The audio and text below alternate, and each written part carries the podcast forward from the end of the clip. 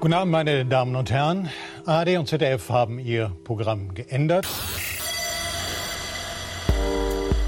Denn heute Abend treffen sich eure Lieblingsweißinnen, um mit euch das Leben zu feiern, mit ganz erbaulichen Themen zur Heiterkeit der allgemeinen Lebensumstände beizutragen. Und um dies zu tun, begrüße ich aus Aachen Malik Aziz. Einen schönen guten Abend. Aus Berlin Patricia Camerata. Hallo. Und ebenfalls aus Berlin Markus Richter. Hallo und guten Abend. Guten Abend, ihr Lieben. Habt ihr auch so gute Laune? Ja! Ja! Yippie! Ja. Patricia? Ja. Bist du noch da? Ich habe auch sehr gute Laune. Oh oh. Oh. Ich frage mich ja, ob mit Patrizias Laptop-Akku alles okay ist oder was da jetzt gerade am Start ist. Wie viel und Prozent? Hall. 21, ganz stabile 21 Prozent. Was ist da los? Mann, ey. Können wir nicht jetzt hier einfach normal Weisheit machen, Kinder? Natürlich, ist doch alles, ist doch alles okay. Ist alles okay, ja. Ja. Wisst ihr eigentlich, wer bei der nächsten regulären Sendung Geburtstag hat? Nee. Markus hat eigentlich gerade gehabt. Das ist im Internet bekannt. Malik, wann hast du nochmal? 11. März. Ja, nächste, nächster Weisheitsgeburtstag, Malik Aziz. Du hast ja erst im Sommer. Ja, das stimmt. Ja. Alle fünf Jahre. Wann hat eigentlich Frau Kirsche? Frau Kirsche hat keinen Geburtstag. Hat Kirsche gar hat einen keinen. Flammenwerfer. Auf, Du alle kannst, aufgebraucht. wenn, du, wenn du geboren wirst, kannst du dich nur entscheiden. Flammenwerfer oder Geburtstag haben. Es geht nur eins Gar von beiden. nicht. Gar nicht. Ich habe nämlich Geburtstag. Geburtstag? Nein. Ja, da wäre ich jetzt gar nicht krass, gekommen. ja. Wahnsinn. Das wird so schön. 6.12. Bester Tag der Welt. Ist es so. Ist wie so ein. Déjà-vu. Machen wir das jetzt jede Sendung Kriege ich, dann- eigentlich? krieg ich dann eigentlich wieder Geschenke? Du? Es ist, ja, es ist ja traditionell so, dass Markus Richter am Geburtstag von Frau Kirsche Geschenke bekommt. Ist das so? Was ich alles Frag lerne das in diese Internet. Sendung. Es ist, äh, ja, Mein ist Ton Wahnsinn. war gerade weg. Ich trage mal die Spendenlinks unter unserem Artikel von der Weisheit ein. Ja, sehr ja, gut. das finde ich sehr gut. Das ist sehr gut. Sehr gut. Naja, gut. Dann ähm, können wir ja jetzt anfangen, wo wir das Wichtigste eigentlich schon geklärt haben. Oder wir könnten eigentlich auch aufhören. Tschüssi. Nee, wir fangen einfach mal an. Wir fangen auch mal so an. Also ich möchte eine kurze Einführungsvorlesung dazu halten, dass heute thematisch die Sendung sich in zwei Teile unterteilen lässt. Der erste Teil handelt von, sagen wir mal, sozialer Positionierung und damit einhergehender, einhergehendem Zugang oder Ausschließung von Ressourcen.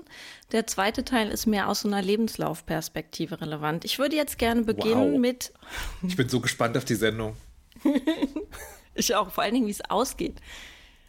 Nee, ich möchte gerne anfangen mit Patricia. Patricia fragt nämlich eben nach sozialen Ressourcen, die man hat oder nicht hat. Und was man daraus machen kann. Patricia, möchtest du mal erklären, bitte? Ja, ich wollte euch mal fragen, ähm, wenn man Privilegien hat, ist man dann auch verpflichtet, also moralisch verpflichtet, Gutes zu tun? Also wenn ich zum Beispiel ganz ordentlich verdiene, sollte ich dann nicht unbedingt immer Bio kaufen? Oder wenn man ein Mittelaltermann in Führungspositionen ist, ist man dann nicht eigentlich verpflichtet, mit gutem Beispiel vorauszugehen und extra lange Elternzeit zu nehmen, zum Beispiel? Äh, ich habe eine Nachfrage. Ja, bitte? Die, soll sich das Gute tun auf das Privileg beziehen? Nein. Hä, das habe ich nicht verstanden. Naja, na, soll so, sozusagen das Gute, was man tut, ähm, direkt entspringen aus dem Privileg, das man innehat. Okay. Also ähm, du meinst dann quasi, Wenn- wenn, wenn man stinken- besonders gesund ist, dann soll man Ich was denke, ich denke eher, wenn man stinkend reich ist, soll man Geld geben. Ja. Aber zum Beispiel Bio kaufen, darauf referierst du doch auch, weil du sagst, wenn man stinkend reich ist, muss man immer Bio kaufen, weil man sich das leisten Nee, kann. Gutes, oder? Gutes tun ist ja sozusagen auch, keine Ahnung, freundlich durchs Leben gehen und der Nachbarin die Tür aufhalten oder dem Nachbarn. Das ist ja auch Gutes tun. Also nicht kacke zu Menschen sein, aber hat nichts mit meinem Privileg zu tun. Ach so, jetzt habe Das ich verstanden. also genau. wenn, genau, okay. Aber es ist so gemeint, dass sich aus der, aus der, ja, aus der Positionierung heraus Privilegien ergeben und die sollen wir nutzen, um etwas zu verändern, zum Beispiel. Genau, das war die ursprüngliche Frage. Ja. Malik. Unklar. Ihr seid du sehr musst irgendwas mit Ja, aber- selbstständig sagen. Nee, aber, sagen. aber also, ich, also, also wolltest, du- wolltest du noch eine äh, Warum? Also, Warum was? na, warum ja? Wolltest du es auch wissen? Ja. Wir, wir antworten hier nicht in geschlossenen Fragen. Antworten, meine ich. Das ist ein Laber-Podcast, glaube ich. Ja, dann musst du aber offene Fragen auch stellen. Wenn du ein Privileg hättest Ja. Oder hast, Ja. was tust du damit Gutes? Uh, Aber ich da dachte- Ja, schon das, ist eine ganz an, das ist eine ganz andere Frage, Das die stimmt, sehr das ist interessant ist. andere Frage. Ähm, was tue ich denn damit Gutes? Äh, Idealzustand oder? Na, also ich würde, ich würde es, würde es so gut es geht, nee, nicht es, ich würde, ich, was, was tue ich denn Gutes? Ich weiß es nicht genau, ehrlich gesagt. Ich würde, Aber ich ich, würde auf jeden ja. Fall, so viel kann ich sagen, die soziale Verpflichtung fühlen, etwas Gutes zu tun und auch, auch mein, also mit sozial meine ich auch mein, mein innerer Anspruch. Also mein inneres Ideal wäre, das Privileg dazu verwenden, Gutes zu tun. Punkt. Aber ergibt sich eine moralische, eine moralische Verpflichtung daraus? Ich, vielleicht bin ich zu müde, aber das kann ich irgendwie gerade gar nicht beantworten. Na, na, ich finde schon, weil, weil ich finde, es ist ja egal, über welche gesellschaftliche Frage man nachdenkt. Und äh, also wir kommen ja immer hier, wenn man über Dinge nachdenkt, muss man den Kapitalismus anzünden. Das ist ja sozusagen die Negativkonnotation. Positiv ist ja, wenn man über gesellschaftliche Probleme nachdenkt, landet man irgendwann zwangsweise beim Solidarprinzip. Und solange es nicht allen gleich gut geht, folgt aus dem Solidarprinzip, dass die, denen es besser geht, denen, denen es schlechter geht, helfen müssen. Und daraus erfolgt, man muss, wenn man Privilegien hat, muss im moralischen Sinne Gutes tun. Stellt euch vor, ihr seid irgendwie total im Fresskoma und euer Kopf versucht die ganze Zeit, was ist eigentlich Moral? Was war nochmal, muss ich jetzt bei Wikipedia, was? Ich, ich könnte eine emotionale Antwort geben. Ja, mach Also ich doch habe, mal. ich habe das Gefühl, das tun zu müssen. Ich weiß nicht, ob ich jetzt philosophisch äh, argumentieren könnte, wie sich eine Verpflichtung daraus ergibt, aber ich, allein ich fühle mich schon besser, wenn ich irgendwie mit dem, was ich tun kann, auch Gutes bewirke. Also, das ist eher so, ich möchte das gerne. Ob ich jetzt so erzogen worden bin oder ob das jetzt moralisch, ethisch, gesellschaftlich, schulisch, ich weiß ich nicht genau. Aber hm, verpflichtet, verpflichtet. Ich bin letztens äh, an, an das Problem gestoßen, äh, jemanden kritisiert zu haben für irgendwas, was jemand anders gemacht hat und kriegte die berechtigte Replik, dass äh, ja jeder macht ja irgendwas falsch. Also niemand kann alles richtig machen und das ist halt jetzt das, was diese Person, sage ich mal, äh, die Sünde dieser Person. Deine Sünden sind ja zum Beispiel die und die. Auch wenn du dich da und da bemühst. An diesen Stellen halt nicht. Also was weiß ich, man ist vegan, dafür fährt man Verbrenner. Oder man hat, macht eine Flugreise, aber dafür äh, ist man nicht nett zur Freundin oder so. Also, ne? Es gibt, also, was weiß ich,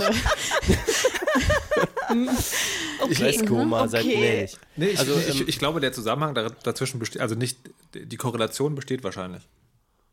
Ja, es- Ja gut, aber mein, ich, ich, das würde ja immer bedeuten, also solche Aussagen, so einleuchtend sie auch sind, würden ja immer bedeuten, du darfst nichts kritisieren, weil du dich in allen anderen Bereichen selbst äh, angreifbar machst. Und das ist zwar aus so einer komplett relativistischen Perspektive einleuchtend, aber auch einfach nicht hilfreich. Und dann müssten wir auch anfangen, unsere Sünden, wie Malik es gerade gesagt hat, als alter Katholik, ähm, so äh, unsere Sünden zu hierarchisieren und zu sagen, ja, das ist meine ist aber doppelt so schlimm wie deine und deswegen darf ich halb so viel sagen. Du oder hast gerade sowas. das also, Internet beschrieben. das stimmt. Aber deswegen möchte ich auch immer das Internet anzünden, weil, äh, weil so argumentiert wird. Und ich würde sagen, dass es, ähm, ich weiß auch nicht, ob das eine moralische Verpflichtung ist, aber ich würde sagen, dass wenn wir eine Idee davon haben, dass Gesellschaft ungleich ist und dass das äh, ein Zustand ist, den wir nicht akzeptieren oder der uns stört, dann haben wir eine gesellschaftliche Verpflichtung, ähm, unsere Privilegien zu nutzen, um Zustände zu verändern. Das heißt, glaube ich, nicht immer notwendigerweise, dass wir auf der Ebene von uns selbst irgendwas Gutes tun müssen. Aber ich würde das so verstehen, dass wir die Notwendigkeit haben, auf zum Beispiel auf die Zustände hinzuweisen oder Leuten Räume zu schaffen, ähm, dass da, die oder sie ihnen Möglichkeiten zu geben oder auch Teile unserer Ressourcen zu überlassen, um diese gesellschaftlichen Missstände aufzuarbeiten. Also die Nachteile, die ihnen aufgrund äh, von Ungleichheiten zum Beispiel entstehen, ähm, dass sie die überwinden können. Also kann, kann ich kurz runterbrechen, was ich glaube ich gerade verstanden habe? Die Grunderkenntnis ist sozusagen, wir als Gesellschaft kommen weiter, wenn wir als Team denken. Und um als Team denken zu können, muss eine gewisse Fairness herrschen zwischen allen. Also sind die, die ein bisschen weiter vorne sind, müssen im Sinne des Teams sogar, nicht nur Eigennutz oder, oder Altruismus, sondern auch im Sinne der gesamten Gesellschaft sozusagen denen die Hand reichen, die weiter hinten sind. Damit das gesamte Ding weiter nach vorne kommt. Ist das die Verpflichtung so? Hey, wir als Gesellschaft haben erkannt, zusammen sind wir besser, also müssen die starken Schultern mehr tragen? Ich weiß gar nicht, ob ich das in so einem Team- und starke Schultern-Ding denken würde. Da müsste ich erst, glaube ich, wirklich drüber nachdenken. Aber ähm, das machen wir hier nicht. ich baller jetzt hier meine Meinung raus. Habe ich, hab ich gerade ausgebildet. Nein, ähm, das äh, Internet. Ich, das Internet, hallo. Nein, aber zu sagen, die, die, wir leben eben in einer Welt, die total ungleich ist und die aufgrund komischer gesellschaftlicher Zuschreibungen total ungleich ist. Die, die sind ja nicht sinnhaft oder die sind nicht, die sind halt im Sinne derjenigen, die Privilegien haben, sind die vorteilhaft. Und die ziehen diese Vorteile lebenslang und können darauf aufbauen und äh, äh, die kumulieren. Äh, und deswegen müssen wir gesellschaftliche Maßnahmen ergreifen, zum Beispiel Flammenwerfer, Guillotinen oder ähnliches. Oder oder so wählen, dass es äh, zur Umverteilung kommt und so weiter. Man kann das ja auch auf die harmlose Art und Weise ausdrücken, dass, dass sich diese Missstände ändern. Also ich würde das gar nicht so sehr, dann kommen wir alle weiter und alles besser, sondern es sind einfach gesellschaftliche Missstände und die gehören abgeschafft. Hm. Das, oh, jetzt habe ich mich verschluckt vor Begeisterung. Ich dachte schon, die Guillotine, ey, ging aber schnell. Das, äh, Leute, Leute, das heißt dachte, nicht, der Akku das leer. ist, Guillotine ist ein ganz böses, sehr dramatisches Wort. Wir nennen das hier unter gebildeten Leuten Kopftrennung. Gravita gravitationsbetriebene Körperverkürzungsmaschine. Das kann ich mir nicht merken, aber ich schreibe es mir auf. Krakö. Krak. So, jetzt muss ich hier meinen geistigen Faden. Erst verschlucke ich mich an dem und dann muss ich jetzt die ganze Zeit Grakö denken. Weiß wahrscheinlich morgen nicht mehr, was das ist, aber Grakö habe ich dann noch im Kopf. Nein, ich wollte anknüpfen an das, was Frau Kirsche gesagt hat, weil ähm, das nämlich auch diese, dieser Grundgedanke bricht mit diesem höher, schneller, weiter. Also ich, ich finde das total wichtig, sich auch mal zu überlegen, dass sozusagen eine gesellschaftliche Entwicklung eben nicht eine sein muss, die irgendwie alle immer weiterbringt, sondern dass man irgendwann ja auch mal an einem Punkt gucken kann, sozusagen, dass man das einebnet zum Beispiel. Also, dass man sagt, man, Ist manche haben, genau, manche haben einfach zu viel und andere haben zu wenig und man versucht das dann irgendwie einzuleveln, so dass es eben allen gut geht. Ähm, und das finde ich tatsächlich einen ganz, ganz wichtigen Gedanken, der einem von alleine, glaube ich, ohne dass man zufällig äh, sich mit den Themen länger beschäftigt hat, gar nicht so richtig kommt, weil das so ein Grundgedanke ist. Also ähm, auch das, weiß ich nicht, dass man au- aus jeder Krise irgendwie weiterkommen muss und dass es nicht einfach sein kann, dass das halt, dass man sagt, das, das ist einfach total scheiße und da hätte ich gerne drauf verzichtet, sondern dass man selbst da so denkt, immer mit, ja, und dann habe ich das überwunden und dann bin ich da hervorgegangen und dann war alles besser und schöner und toller und so. Es ist irgendwie völlig irre, aber ich, ähm, ja, habe auch, also denke mir auch, man, wenn es einem gut geht und man äh, einfach daran interessiert ist, dass es allen irgendwie einigermaßen gut geht, dann muss man auch was damit machen, dass man bestimmte Privilegien eben hat. Aber es ist auf der anderen Seite auch, finde ich, sehr schwierig, eben nicht doch auch wieder in so einen inneren Dialog zu zerfallen letztendlich, dass man eben sagt, ja, weil ich halt das eine nicht richtig gut kann oder da eine Schwäche habe und weiß ich nicht gerne Kaffee trinke, obwohl ich weiß, dass da die CO2-Bilanz total schrecklich ist, dann bringt es ja auch nichts, das andere alles irgendwie zu machen. Also da so individuellen Gleichgewicht zu finden für sich, Gutes zu tun sozusagen mit dem, wo man im Leben steht und welche Privilegien man hat, ohne irgendwie dann an der Gesamtaufgabe zu verzweifeln, weil es eben keine Einzelaufgabe ist, wenn man es wieder im Großen betrachtet, finde ich sehr schwierig. Ja, das finde ich auch. Hättet ihr denn irgendwelche Dinge, wo ihr sagt, da äh, macht ihr das schon? Oder, also müsst ihr ja jetzt vielleicht auch gar nicht sagen, äh, aber, oder wo ihr denkt, da könnte ich was machen? Da hätte ich, da hätte ich noch Kapazität. Beides. Hm. Willst, du, willst du drüber sprechen? Hm. Also es gibt bestimmt viele Stellen, wo ich das mache, im Kleinen und im Großen. Aber Kapazität, also zu sagen, boah, jetzt habe ich wirklich keine Möglichkeit mehr, irgendwas besser zu machen, das äh, würde ich dann auch nicht so sagen können. Ähm, dafür gibt es zu viele Felder, auf denen man wirklich fundamental vieles besser machen kann.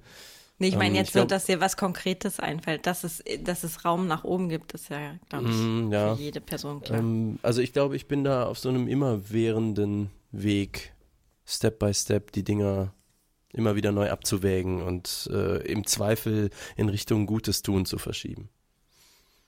Okay. Markus, du hattest schon Geräusche gemacht. ähm. Mach ab jetzt Schlechteres. Ich glaube, bei mir ist, äh, bei mir ist es wirklich Geld. Ähm, aber ich will gar nicht genau darüber reden. Nur, dass ich sozusagen, dass ich ein, ein geistig fauler Mensch bin und sozusagen das Geld, was ich dem guten TM zugutekommen lasse, besser verteilen könnte wahrscheinlich. Aber mhm. genauer will ich sie nicht ausführen. Mhm. Patricia, möchtest du was sagen oder lieber nicht? Na, ich Spielt Milchreiseis bei diesen Überlegungen eine Rolle? Immer.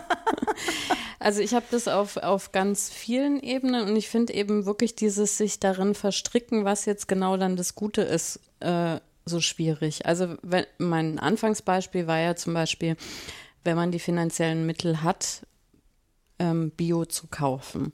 Und dann tun sich da ja eine ganze Reihe von Fragen auf. Ist es dann moralisch okay, irgendwie in eine Supermarktkette zu gehen, wie ähm, Aldi oder sonst was, die auch Bio anbieten und dann zu sagen, dann kaufe ich halt das Bio?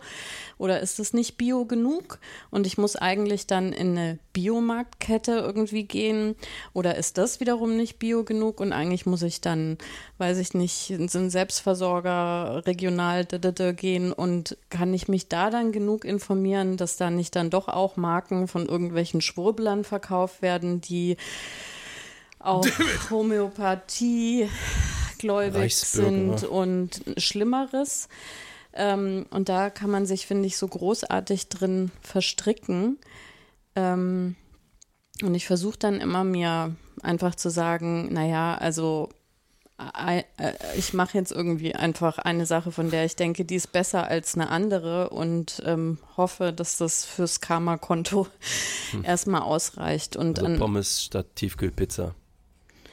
Pommes statt, ja, Bio-Pommes aber. Hm. Hauptsache mit Mayo. Hm. Genau. Und da, da gibt es schon ähm, mehrere Sachen, aber es ist halt auch, finde ich, ganz, ganz schwierig, ähm, weil man manche Sachen ja eben auch vielleicht nur einmal machen kann, ja. Also wenn ich irgendwo als Sprecherin beispielsweise eingeladen bin, ähm, und man sieht, dass da eine bestimmte Gruppe zum Beispiel total äh, unsichtbar ist, also beispielsweise irgendwie die Alleinerziehenden oder so, weil die ja noch andere Hürden haben, wie dass sie parallel dann die Kinderbetreuung organisieren müssen und was weiß ich, dann auch ja unbequeme Sachen sagen, zu denen sich andere dann positionieren müssen oder so. Also wenn man zum Beispiel da irgendwie so einen Slot einfach überraschenderweise irgendwie abgibt oder so. Das kann man ja vielleicht auch nur einmal machen.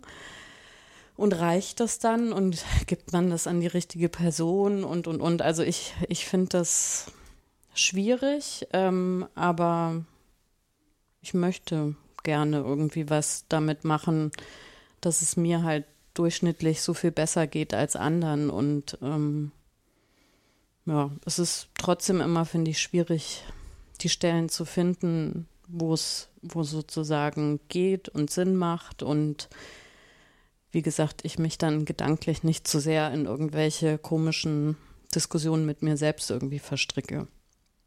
Ja, und die, ich meine, die Diskussionen mit mir selbst, die kenne ich natürlich auch, aber vielleicht ist es ja auch dann ähm, quasi in dem Sinne, wie Malik das gesagt hat, auch so ein äh, immerwährender immerwährender, gibt es das Wort? Ja. Lernprozess zu sagen, äh, okay, das damals die Entscheidung, da wollte ich was, aber das war echt gar nicht so klug und ich habe ähm, ich habe jemand hat mir gesagt, das war gar nicht so klug und ich habe auf die Person gehört und habe dann noch mal äh, weiß jetzt einfach mehr dazu, ne? Oder kann mhm. mich noch mal umentscheiden oder kann kann es beim nächsten Mal anders machen. Ich glaube, mhm. das ist ja eh bei den bei den Fragen ähm, was weiß ich, wie relevant ist zum Beispiel das Individuelle in bestimmten Bereichen. Mhm. Das sind ja auch äh, sich ändernde Informationslagen oder auch änderen, sich ändernde Themen, wo das unterschiedlich relevant ist. Ne? Also wo man weiß, da ist es jetzt wirklich gut, wenn ich als Individuum eben als Repräsentationsfigur oder als, als Vorbild oder als äh, äh, Token irgendwo hingehe und was mache und an anderen Stellen ist es vielleicht auch irre irrelevant, mhm. was hm. ich als Individuum mache. Ja, aber ich finde tatsächlich, das äh, spricht nochmal einen anderen Punkt an. Äh, es wäre ja so schön, wenn wir in einer Gesellschaft leben würden, wo, wo das als ähm, Vorteil gesehen wird, dass man irgendwie sagen kann, ne, vor zehn Jahren keine Ahnung, habe ich dies und jenes getan und dachte, das ist irgendwie lustig oder toll oder was auch immer. Und mit dem Wissensstand heute weiß ich einfach, das ist überhaupt nicht so. Oder es hat mich auch jemand irgendwie drauf angesprochen. Mhm. Und dass man dann im nächsten Schritt eben sagen kann, ich habe das reflektiert und ich werde das eben nicht mehr machen aus den und den Gründen. Ähm, und das finde ich also das ist immer so die theoretische Fehlerkultur, die unsere Gesellschaft hat, aber praktisch sehe ich das also quasi eigentlich gleich null gewertschätzt, dass Leute, die sagen, das und das war sozusagen äh, schlecht. Um, ähm, und ich habe was daraus gelernt, ähm, dass die eigentlich äh, in in Grund und Boden gestampft werden und je quasi öffentlicher man irgendwie ist, desto mehr man wahrscheinlich dazu neigt, ähm, solche Sachen äh, äh, ja zu hoffen, dass das irgendwie nie ans Tageslicht äh, kommt, ähm, weil eben genau dieses, ich habe das reflektiert und was irgendwie mich da bewegt, gar nicht gewertschätzt wird. Ja, ja, und das stimmt, finde ich manchmal muss ich gestehen, nervt mich das auch ein bisschen, ähm, wenn das so, weil, weil ich das dann so eine Inszenierungsform, oder dann nervt mich die Inszenierungsform. Vor zehn Jahren habe ich noch das gedacht und jetzt habe ich bam, bam, bam, bam mich mhm. voll entwickelt und dann denke ich so, ja, toll, Glückwunsch. Hast du zehn Jahre für gebraucht, ernsthaft? Also in, in, vielleicht bin ich auch eine von den Motzenden, fällt mir gerade auf.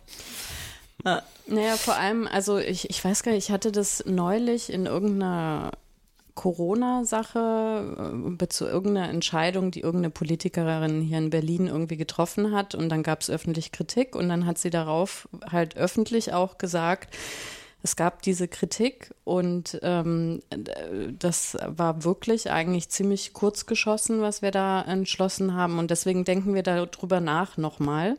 Mhm. Und daraufhin hat sich dann mehr oder weniger ein Shitstorm über sie ergeben äh, die einzige in der Reihe von PolitikerInnen, die quasi diese Entscheidung herbeigeführt haben, die halt in der Öffentlichkeit gesagt hat, ja stimmt, ich nehme diese Kritik an und jetzt machen wir es besser, wo ich dachte, hä? Die arme Frau, ja, also die hat was Falsches entschieden mit, keine Ahnung, acht anderen zusammen. Aber dadurch, dass sie jetzt eine Reihe nach vorne getreten ist, kriegt sie das irgendwie alles ab und ne, man kritisiert nicht die anderen, die das ja mitentschieden haben und gesagt haben, wieso ist doch fein, ich lasse jetzt einfach diese Kritik an mir vorbeiziehen.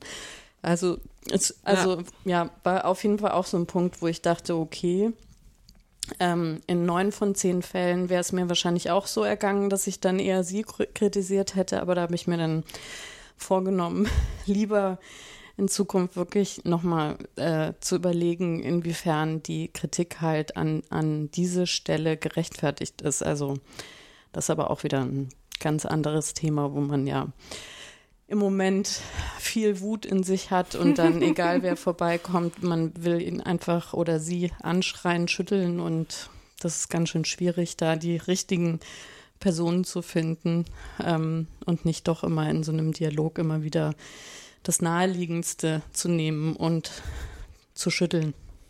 Ja, weil aber auch manche sich ja was geleistet haben dass sie geschüttelt werden, während andere so privilegiert sind, dass sie sich immer abholen, geschüttelt zu werden. Und wenn das kein Übergang aus der Hölle ist, dann weiß ich es auch nicht. Ma ja. Malik, fühlst du dich angesprochen? Ja, ich fühle mich angesprochen, aber irgendjemand Geilo. wadert noch. Ähm, also, was du ansprichst, ist das Thema, was ich eingetragen habe. Und das ist überschrieben mit Privileg versus Leistung. Ich wurde letztens getriggert von einem Tweet. Surprise! Und zwar ähm, war, da ist da ein Bild gepostet worden. Das können wir hier natürlich dann, äh, werdet ihr in den Shownotes sehen, beziehungsweise den Link dazu. Und da steht oben drüber, How Self-Made Billionaires Got Their Start. Und Self-Made ah. ist in Anführungsstrichen geschrieben. Also wie diese sogenannten Self-Made Milliardäre eigentlich wirklich angefangen haben. Und dann sieht man darunter Bill Gates von Microsoft und Jeff Bezos von Amazon und Elon Musk, der also Tesla und andere Sachen gegründet hat. Und wie heißt der super uralt Investor, den jeder kennt, nur dessen Name mir nicht einfällt? Ich habe den genau. Tweet heute erst gesehen und habe auch gedacht, wer ist der Typ nochmal scheiße? Ja, ich weiß, ich weiß es. Soros? Hm, nee, glaube nicht. Der, ähm, äh, ja, auf jeden Fall ein Rieseninvestor mit sehr, sehr, sehr, sehr viel Milliarden. Und auf jeden Fall habe ich dazu was geschrieben und irgendwie war ich angefasst von diesem Tweet. Nicht, weil ich jetzt meine, dass die Supermilliardäre äh, nicht irgendwie kritisch angeguckt werden sollen oder sonst was, sondern ohne irgendeinen anderen Kontext habe ich hier so gesehen, also erstens jemand, also sie, dieser Tweet tut so, als hätten sie selber gesagt, sie seien Self-Made Billionaires, wo ich gar nicht überzeugt bin, dass dem so ist. So, und dann wird das hier sozusagen in Frage gestellt. Und unter jeder dieser Personen steht dann drin, wie sie eigentlich, mit welchen Privilegien sie angefangen haben. Zum Beispiel Bill Gates Microsoft. Ähm, Mama saß im selben Aufsichtsrat wie der Chef von IBM und hat ihn überredet, ähm, sozusagen ein Risiko einzugehen mit der gerade neu gegründeten Company ihres Sohnes. Also Bill Gates Mama hat quasi Microsoft irgendwie da so vorangeschoben. Oder bei Jeff Bezos von Amazon steht, er hat Amazon gestartet, äh, ich übersetze es hier gerade frei, mit 300.000 Dollar ähm, Kapital von seinen Eltern und noch ein bisschen mehr von ein paar reichen Freunden. Oder zum Beispiel, dass Elon Musk eine Smaragdmine, also nein, sein Vater hatte eine Smaragdmine. Bitte? Ja. Er hatte ich habe. Vater äh, gesagt. Der Vater, genau. Der Vater hat eine Smaragdmine äh, im Apartheid South Africa. Und ich war dann so, ja, also klar kann man irgendwie sagen, Leute hatten irgendwelche Startvoraussetzungen, aber sich genau diese rauszupicken, fand ich unfair in, und die in so ein Licht zu stellen. Also wirklich nicht, weil ich jetzt der größte Freund von Microsoft wäre oder von Jeff Bezos oder so, sondern weil ich so denke, ähm, ich bin ja selber auch Unternehmer, wenn man so will. damit meine ich jetzt nicht nur, dass ich Freiberufler bin. Frau Kirsch ist jetzt sicher sehr glücklich, dass ich endlich, dieses endlich, Thema, ja. danke, ähm, sondern auch, weil ich äh, während der Diskussion, die dann folgte und die tatsächlich fruchtbar war, Achtung, eine fruchtbare Twitter-Diskussion, ähm, so gemerkt habe, ich bin generell Unternehmer in egal, was ich tue. Also zum Beispiel so eine Band machen und noch eine Band machen und noch eine Partyreihe zur Band machen und eine Band zur Partyreihe und irgendwie solche Sachen. Das ist alles immer so dieses äh, blinde Unternehmertum oder Podcasts oder ne, so. Und ähm, Jetzt will ich von mir nicht so direkt auf Jeff Bezos schließen, aber ich finde, was da schon drin steckt, ist, man kann auch bei jedem du hast von auch viel schönere Haare. noch, noch. Ähm, also das, was wir hier alle gleich haben, ist, dass wir irgendwie äh, genug Geld haben, ein Dach über dem Kopf, Bildung, äh, in einem reichen Land geboren worden sind, weiß, bla bla bla. So, das heißt, wir haben bestimmte Privilegien, Aber das hat nicht zur Folge gehabt, dass irgendjemand von uns oder die hunderttausend anderen Multimillionärskinder, dass die sowas gemacht haben, wie zum Beispiel Tesla gründen, SpaceX gründen und, und, und. Das folgt da nicht draus. Natürlich, wenn man hungernd in einem Slum in Neu-Delhi sitzt, ist die Wahrscheinlichkeit relativ gering, dass man PayPal gründet. Aber, Aber das, das ist doch der Unternehmer- Punkt. Oder exakt das ist doch der Genau, Punkt. das ist doch der Punkt, würde ich auch sagen. Exakt das. Es geht nicht darum, dass sie nichts geleistet haben. Es geht Ich- darum, dass im Kapitalist, in der kapitalistischen West, westlichen Welt die Erzählung gilt, wenn du nur hart genug willst und hart genug schaffst, dann kannst du auch. Und das ist die große Lüge. Und das ist eine große Lüge, den gerade diese Männer auch perpetuieren. Das ist denn Elon Musk, der sagt, also hier, ich rette die Welt und der seinen Untergebenen knechtet bis zum Getno, weil, weil, weil sein Genus, sein Genius, ja deswegen, das ist ja das Einzige, was die Welt rettet. Das ist ein Bill Gates, der diese riesen Milliardenstiftung hat und damit sozusagen vorgeblich Gutes tut, aber in Wirklichkeit einfach das kapitalistische System auch sehr verfestigt, indem er zum Beispiel sagt, ihr könnt doch den Impfstoff nicht umsonst hergeben, wo kommen wir denn dahin? Und das ist das Ding, was damit angegangen wird. Da geht es nicht darum anzuzweifeln, dass sie nicht auch was geleistet haben. Da geht es darum anzuzweifeln, die Erzählung, das Narrativ anzuzweifeln, dass sie nur aufgrund ihrer Leistung da sind, wo sie sind, weil das ist einfach falsch. Aber ich finde, da würde ich dem entgegenhalten, wenn die mit 300.000 Dollar Kapital anfangen oder zum Beispiel aus Südafrika es schaffen, mit, weiß ich nicht, Anfang 20-Jähriger in den USA einen Dienst wie PayPal aufzubauen und dann Multimilliardäre zu werden. Also Amazon ist jetzt 1,8 Billiarden Dollar wert oder so. Dann würde ich sagen, ist das, was sie an, also so multipliziert haben von dem, wie sie mit Privileg angefangen haben, das ist genau deren Leistung. Und das hätte, äh, wo Ja, sind all es die geht- anderen es es- Milliardärskinder? Es geht, es geht nicht darum, es geht darum, dass es eben nicht geklappt hätte. Das geht darum, wenn Elon Musk nicht aus einer Familie kommen würde, die auf dem Blut anderer Leute ein Vermögen angeschafft haben und das, deswegen hat er nicht nur Geld, sondern verkehrt auch in den Kreisen, wo dir das Geld was bringt. Das ist ja immer noch das Zweite. Da geht es ja nicht nur sozusagen um die, um die, um die, um die äh, ökonomischen Ressourcen, da geht es ja auch um die soziale Klasse, in der du dich bewegst. Ja, also ich weiß nicht, wie der wirklich aufgewachsen ist. Das steht jetzt hier zwar so, aber ich könnte dem auch was entgegenhalten. Zum Beispiel Steve Jobs.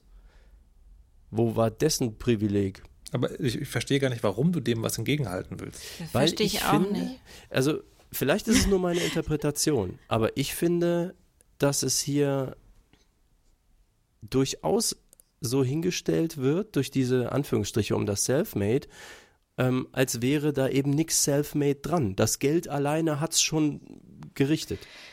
Das nee, Geld von das Papa. ist ge- nee, das aber ich da, ich finde, du liest da auch in, was in diese in diese Kurzzusammenfassung rein ähm, und deswegen verstehe ich auch nicht, warum dich das so angreift, denn die, das Narrativ, das müssen die ja nicht mal selbst hervorbringen oder hochhalten, sondern das ist ein gesellschaftliches Narrativ, das geht jemand, der so viel äh, Geld verdient, der hat das ja auch verdient, weil er, weil, weil er Amazon geschaffen hat. Hallo, Amazon bestimmt unser ganzes Leben.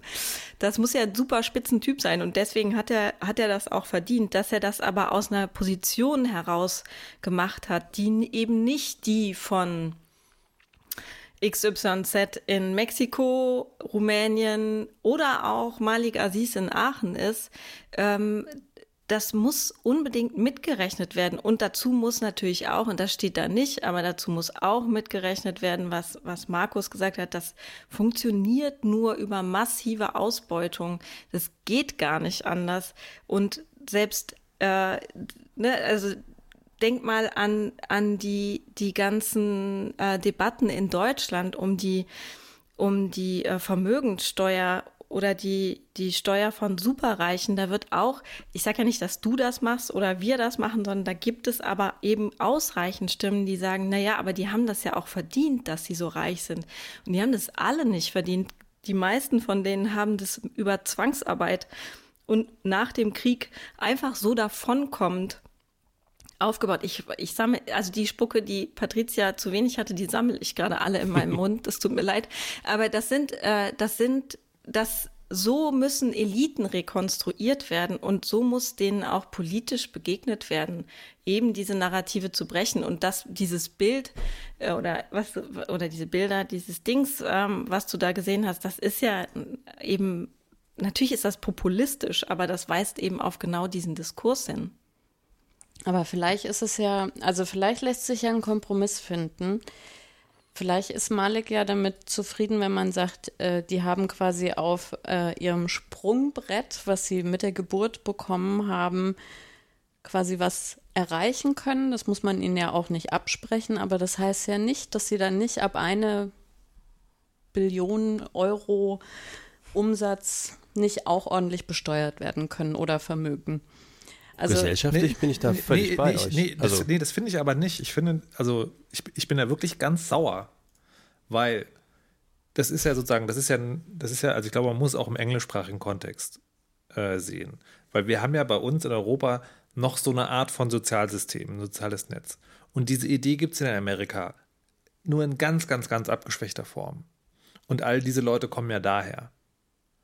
Und das wird ja sozusagen, und der, das Hauptnarrativ, dieses ungerechte System, wo die Menschen millionenweise einfach durch, die, durch das nicht vorhandene soziale Netz in die Schlucht der Armut fallen, ist, wenn man nur will, dann kann man es auch schaffen.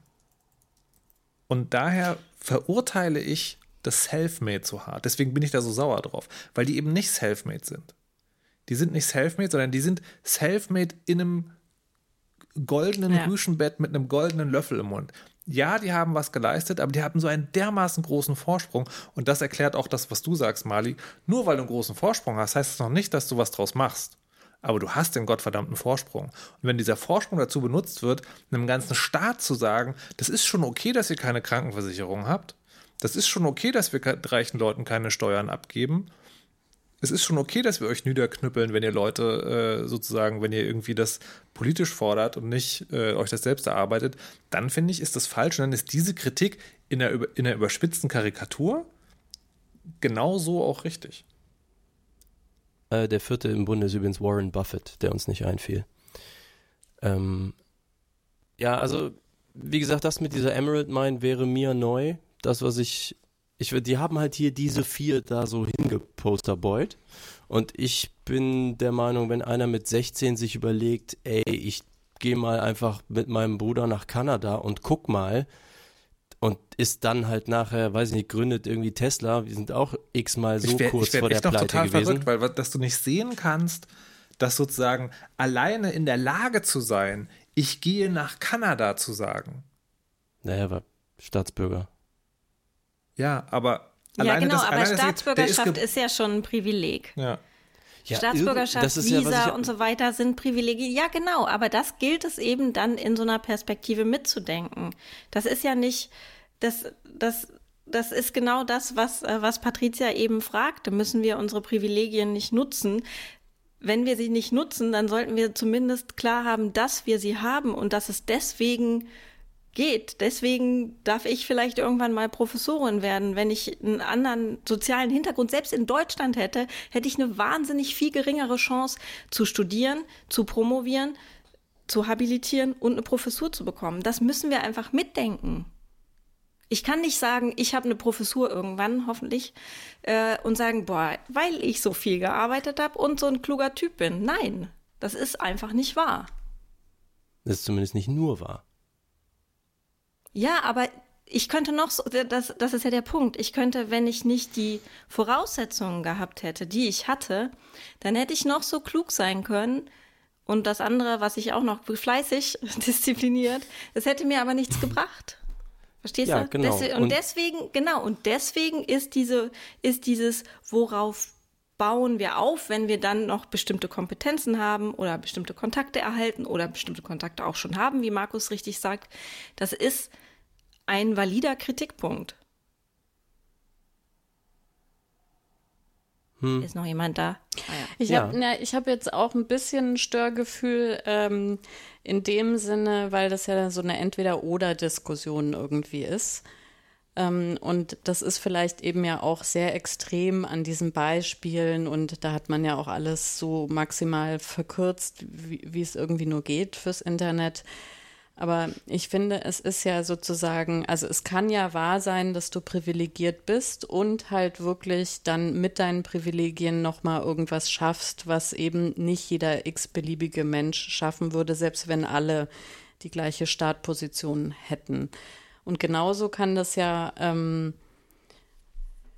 äh, also genauso weiß man ja auf der anderen Seite nicht, was alles für großartige Ideen einfach nie in irgendeiner Form das Tageslicht auch nur mhm. oder auch nur den Keller äh, quasi erreichen, weil einfach ähm, die Leute um ihre Existenzen bangen müssen und nicht darum, ob sie ein Geschäft aufbauen oder ein Patent anmelden oder irgendeine Innovation vorantreiben können. Also ich finde es, äh, also mein Störgefühl sozusagen konkret ist halt zu sagen, also ich, ich weiß zum Beispiel, weil du eben das Beispiel ja selber genannt hast, dass man ja in bestimmten Branchen, ähm, wenn man da guckt, äh, die Männer-Frauen-Verteilung in der Position äh, Professur sowieso schon ungleich ist. Und ähm, da würde ich schon denken, dass man als Frau ja einfach auch ähm, an die Stelle mit einer bestimmten Voraussetzung natürlich eher kommt, aber auch eben, weil man sich ja auch angestrengt hat. Also ich finde es schwierig, dann dieses sich anstrengen quasi total in den Boden nee, aber ich glaube, zu das, stampfen. Ich glaube, das ist das Missverständnis. Da, steht, da steht ja nicht, dass nee, sie sich angestrengt haben. Aber wir diskutieren da, das gerade ja, so. Ja, genau, aber das, das, das ist das Missverständnis dann. Ne? Da steht ja nicht, die haben sich nicht angestrengt. Da steht, die haben es alleine aus eigener Kraft ohne Hilfe geschafft. Das ist, was Selfmade ja meint. Und das ist halt falsch. Gut, aber dann, dann ist das ja vielleicht eben eine Frage der Definition von, was ist jetzt self-made sozusagen, wie eng oder wie weit oder auf welcher Basis man das definiert. Und ich habe Malik so verstanden, dass sein, sein Störgefühl eher ist eben in die Richtung, naja, also äh, die mussten eigentlich gar nichts machen, um da zu sein, wo, wo sie jetzt sind. Aber das steht da wirklich, ja. das steht da wirklich überhaupt nicht. Da steht, how self-made billionaires got their start. Da geht es ganz klar um die Startbedingungen. Ja, aber das Selfmade ist halt in Anführungsstrichen. Ja, ja eben, um aus, eben dem, abzusprechen. Aus, aus, dem Grund, nee, nicht um abzusprechen, dass sie nichts geleistet haben, sondern abzusprechen, dass sie das alleine aus eigener Kraft geschafft haben. Ohne aber niemand ist, ist als äh, außer Jesus, weißt du, auf der grünen Wiese geboren, ohne irgendwas davor und hat es von da an ohne irgendeine Hilfe oder irgendwas jemals Korrekt. irgendwo hingeschafft. Ja, das ist ja auch eine Binse. Das ist richtig. Hey, sind ja, wir jetzt gerade bei einem Mem angekommen? Memes sind Binsenweisheiten? ja. Also äh, vielleicht, Nuffatz, äh, du hast es eigentlich super beschrieben. Störgefühl ist das richtige Wort und wahrscheinlich hast du recht. Es ist die Frage, wie stark man es in die eine Richtung auslegt, nämlich Richtung, äh, wie man spricht den Leistung ab oder so wie Markus halt sagt, dass man sagt, naja, es geht um die Startbedingungen aufzuzeigen und äh, wenn ich Frau Kirsche richtig verstanden habe, natürlich daraus abzuleiten, ja okay, was heißt das auch gesellschaftlich und was tun sie dann damit und wie sieht es mit der Verantwortung aus? Ähm, ja, mhm. aber genau das hatte mir dann einer der Diskutanten äh, auch vorgeschlagen, mal zu einem Weisheitsthema zu machen. Da habe ich gedacht, da werfe ich das doch mal direkt hier rein. Ja. Und ich finde zack, bumm. Ja, genau. Ich finde es deswegen auch so ein super Thema, weil mich immer, äh, also ich habe immer das große Fragezeichen im Kopf, wenn es darum geht, politisch zu diskutieren, die Umverteilung von Vermögen, dass man da ähm, so wenig Konsens findet. Das finde ich immer wieder total unglaublich. Also, da, dass ich denke, das kann doch nicht wahr sein. Also, wir sprechen ja nicht davon irgendwie dem Mittelstand ähm, äh, irgendwie total krass zu besteuern und äh, da, wo es einem gerade sozusagen gut geht, zu sagen, so Leute, ihr müsst jetzt mal hier, sondern es geht ja wirklich genau um, um solche Einzelerscheinungen, die auch alle Möglichkeiten haben, ja, äh, ihr Geld irgendwo verschwinden zu lassen, ähm, halt mal zur Kasse zu bitten, weil sie sich selber nicht darum kümmern, aus ihren Privilegien was zu machen. Äh, und ich glaube, dass ein Grundpfeiler dieser, dieser Angst ist, wiederum das, was Markus gesagt hat, nämlich dieser in manchen Kulturen und Schichten, dieser feste, feste Glaube, dass man es, egal aus welcher Position heraus, wenn man sich nur richtig anstrengt, genau dahin man es schaffen kann und dass deswegen diese Menschen, die quasi wirklich halt, also mehrfache Millionäre sind, das einfach auch verdient haben. Und das will man denen dann nicht wegnehmen. Und das ist, glaube ich, eher irgendwie ein psychologisches Problem. Aber da, das ja gerne, also. Ähm, ich hätte eine Frage, weil gerade als du gesagt hast, ähm, ist es seltsam, dass man da so schwer Konsens findet. Da habe ich gerade gedacht, klar, diese politische Diskussion endet nie und so, aber wenn man sagen wir mal, 95 Prozent der Leute fragen würde, was sie denn so gerecht fänden, ähm, ist da auch der Konsens so weit weg? Oder geht es jetzt gerade darum, dass die sehr reichen Leute den richtigen Parteien und den richtigen Schalterumlegern und Legerinnen so viel Geld zukommen lassen und so weiter, dass sie schon in ihrem Sinne das weiter so aufrechterhalten, aber vom Gerechtigkeitsgefühl von den meisten Leuten TM wäre das doch, glaube ich, gar nicht so schwierig mit diesem Konsens. Da würde doch keiner sagen, ja, ich finde total gut, dass 0,5 Prozent der Leute 50 Prozent des Vermögens haben. Also und da sollten sie auch zunehmend mehr von haben. Das ist eigentlich eine gute Sache. Wenn du mit das jedem Einzelnen die Diskussion führen würdest, dann würde man sehr wahrscheinlich irgendwann doch einen Konsens bekommen, auch wenn du wirklich aufklärst, ähm, über welche Gehaltskategorien man spricht oder über welche ja. Grundvermögenswerte, die schon da sind.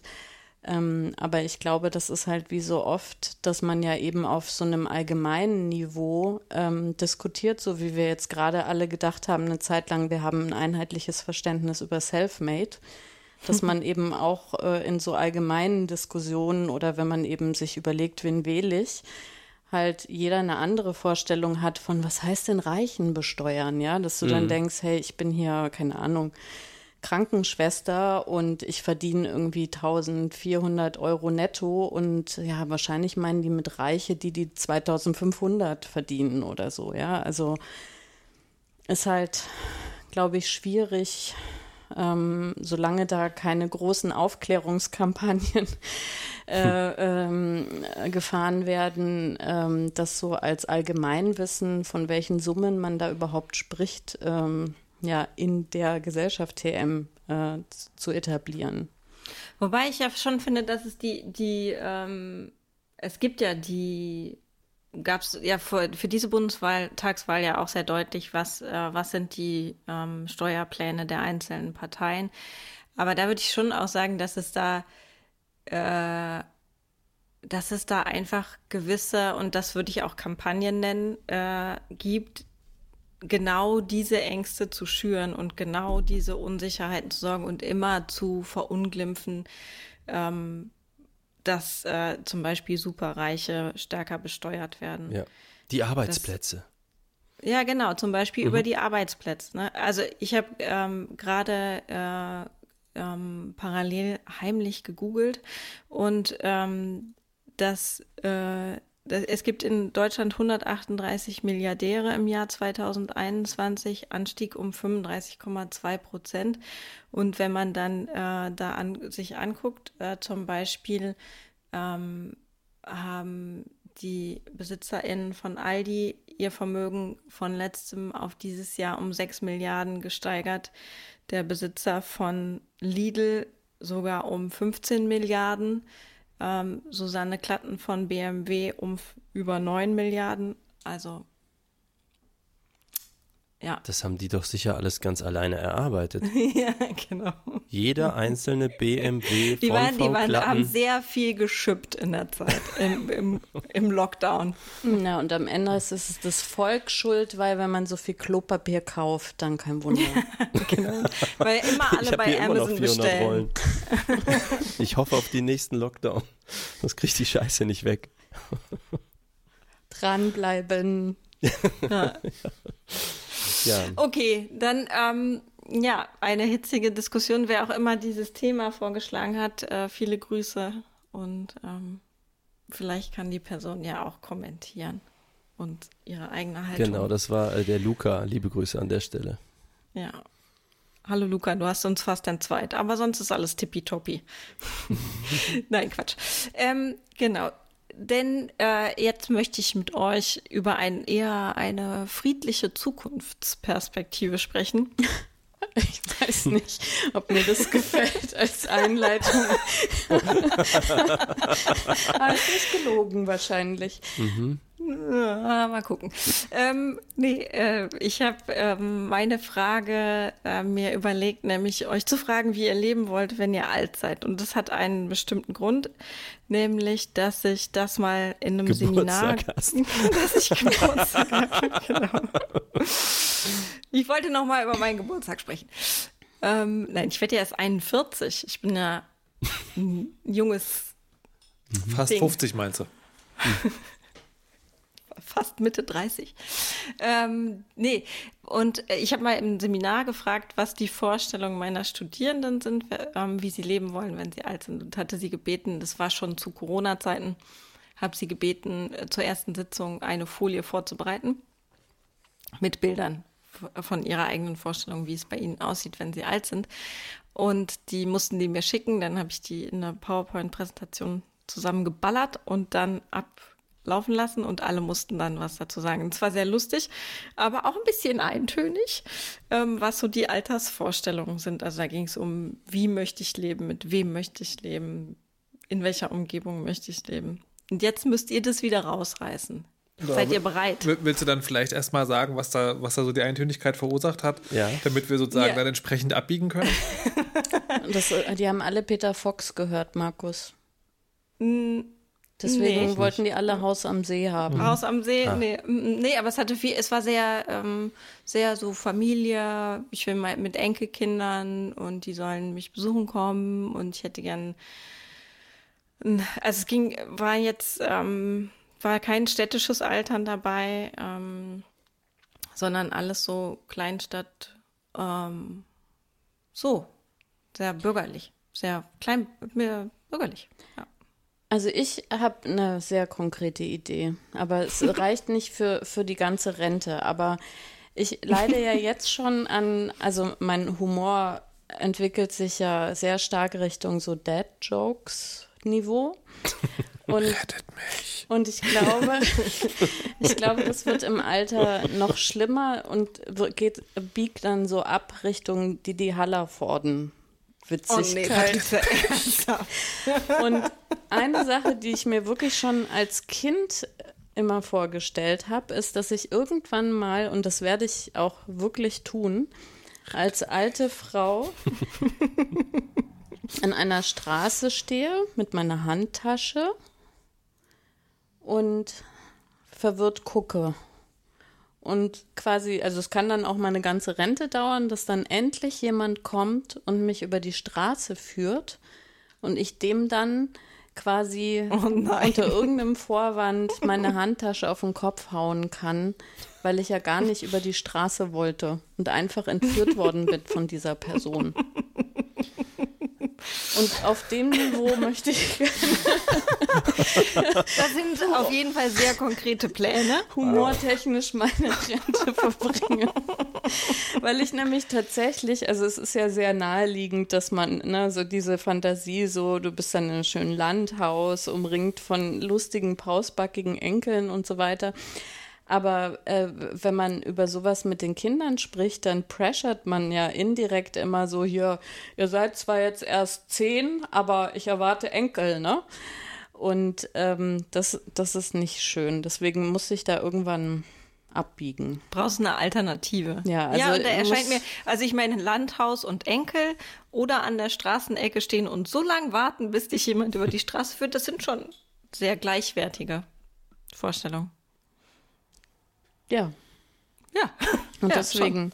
Und ich, und ich sehe übrigens meine, also da bin ich leider zu unromantisch, aber ich weiß überhaupt gar nicht aufgrund der Infrastruktur, wie, wie sich Leute als alte Menschen äh, aufs Land wünschen können. Das ist mir völlig Es unbegreiflich. geht jetzt um die positiv. Ja, aber das meine ich ja, also so- viel Romantik kann ich leider gar Ja, nicht entwickeln, wenn ich einmal irgendwo in Brandenburg unterwegs Hallo, war. das ist doch, also das ist doch Deswegen- völlig klar, dass das alles Leute sind, die sind geprägt vom späten, späte 80er, frühe 90er Fernsehen, die haben alle der Landarzt gesehen.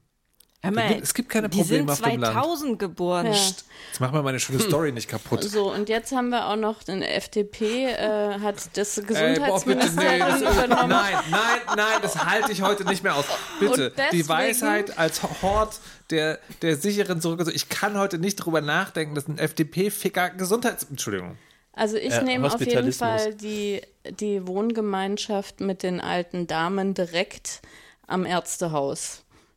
In der Ja. Stadt. Mit Bourbon. Ja. Mit Bourbon. Moment mal, mit alten Damen? Und äh, Also, also, liebe Leute, entweder steht mir noch eine Geschlechtstransformation vor oder das war das kälteste Schlussmachen, das ihr jemals gehört habt. das ist äh, Werde ich noch lebend? gesehen. Wow, wow, wow. Ich habe keine weiteren Fragen. Kannst du das rausschneiden, bitte? Oh Gott. Malik, kannst du die Situation retten? Mit deiner Ja, schönen ich, Geschichte? Äh, also, äh, warte, wie, wie ist mein Standardspruch? Sogar den habe ich vergessen. Ich muss jetzt irgendwas Oh, sagen. Ich mache aber das, was ich immer mache. Ja, genau. Äh, und mach einfach so weiter. Genau. Ähm, tatsächlich ähm, scheitert meine Altersvorstellung fundamental daran, dass ich schon nicht mal weiß, was nächstes Jahr ist. Aber ich fand, als ich die Frage gelesen habe, schon habe ich so gedacht, ähm, habt ihr Vorstellungen, wie ihr leben wollt, wenn ihr alt seid? Da dachte ich, also erstmal noch leben, wenn ich alt bin, wäre auf jeden Fall Teil meiner Vorstellung. Das, also erstmal alt werden, so weit komme ich jetzt schon. Das wäre durchaus mein Wunsch. Und das ist ja auch nicht allen vergönnt. Und dann habe ich so gedacht, ähm, ja, nur diese Basics. So, ja, okay, möglichst nicht so viele Gebrechen wie jetzt. Nee, also möglichst, also irgendwie, äh, dass es gesundheitlich so ganz gut geht. Den Enkelkram kann ich mir abschminken. Romantisch auf dem Land und so. Nö, glaub nicht. Also schnelles Internet wird sicher Teil davon sein. Und dann sind wir wieder bei, ja, das mache ich ja alles schon so. Ähm, tatsächlich äh, hoffe ich auf ein gutes soziales Netz weiterhin. Wie das genau aussieht, das hat gar nicht so eine optische Qualität. Also ich will mich nicht um einen Garten kümmern müssen. Ob einer da ist, okay, ja, whatever. Ähm, aber ich glaube, das Soziale irgendwie, das schöne soziales Eingebundensein, eine Partnerin, solche Dinge, das schon. Ähm, ich habe Hast du Partnerinnen gesagt? Ich frage mal. ähm, Podcast-Partnerin auf jeden Fall. Und ähm, ansonsten habe ich keine so visuelle Vorstellung. Es muss am Meer oder in den Bergen oder irgend sowas sein. Ich glaube, das wird ganz banal die Wohnung sein, in der ich im mittelalten Alter, Altsein schon gelebt habe, weil ich zu faul war umzuziehen oder so. Es wird irgend so ein Outcome. Aber wer, haben. also legst du Wert darauf, dass das wirklich echte Menschen sind oder kannst du dir auch ein äh, Alter in so einem Pott vorstellen und das wird alles nur simuliert? Kommt auf den Grad der Simulationsqualität an. Ich kann mir das auf jeden Fall vorstellen. Wenig Artefakte. Mm, Bist du die Person, die das System updaten muss? Nein. Das macht Und das Kabel dran. das Akku, meinst du? Ah, schön was mit euch. Ähm, Markus, dir gehört der Weisheit letzter Schluss. Ja, ihr werdet leider nie mehr erfahren, wie ihr zur besten Senioren-, Tabletop- und Rollenspielrunde der Welt kommt. Schade.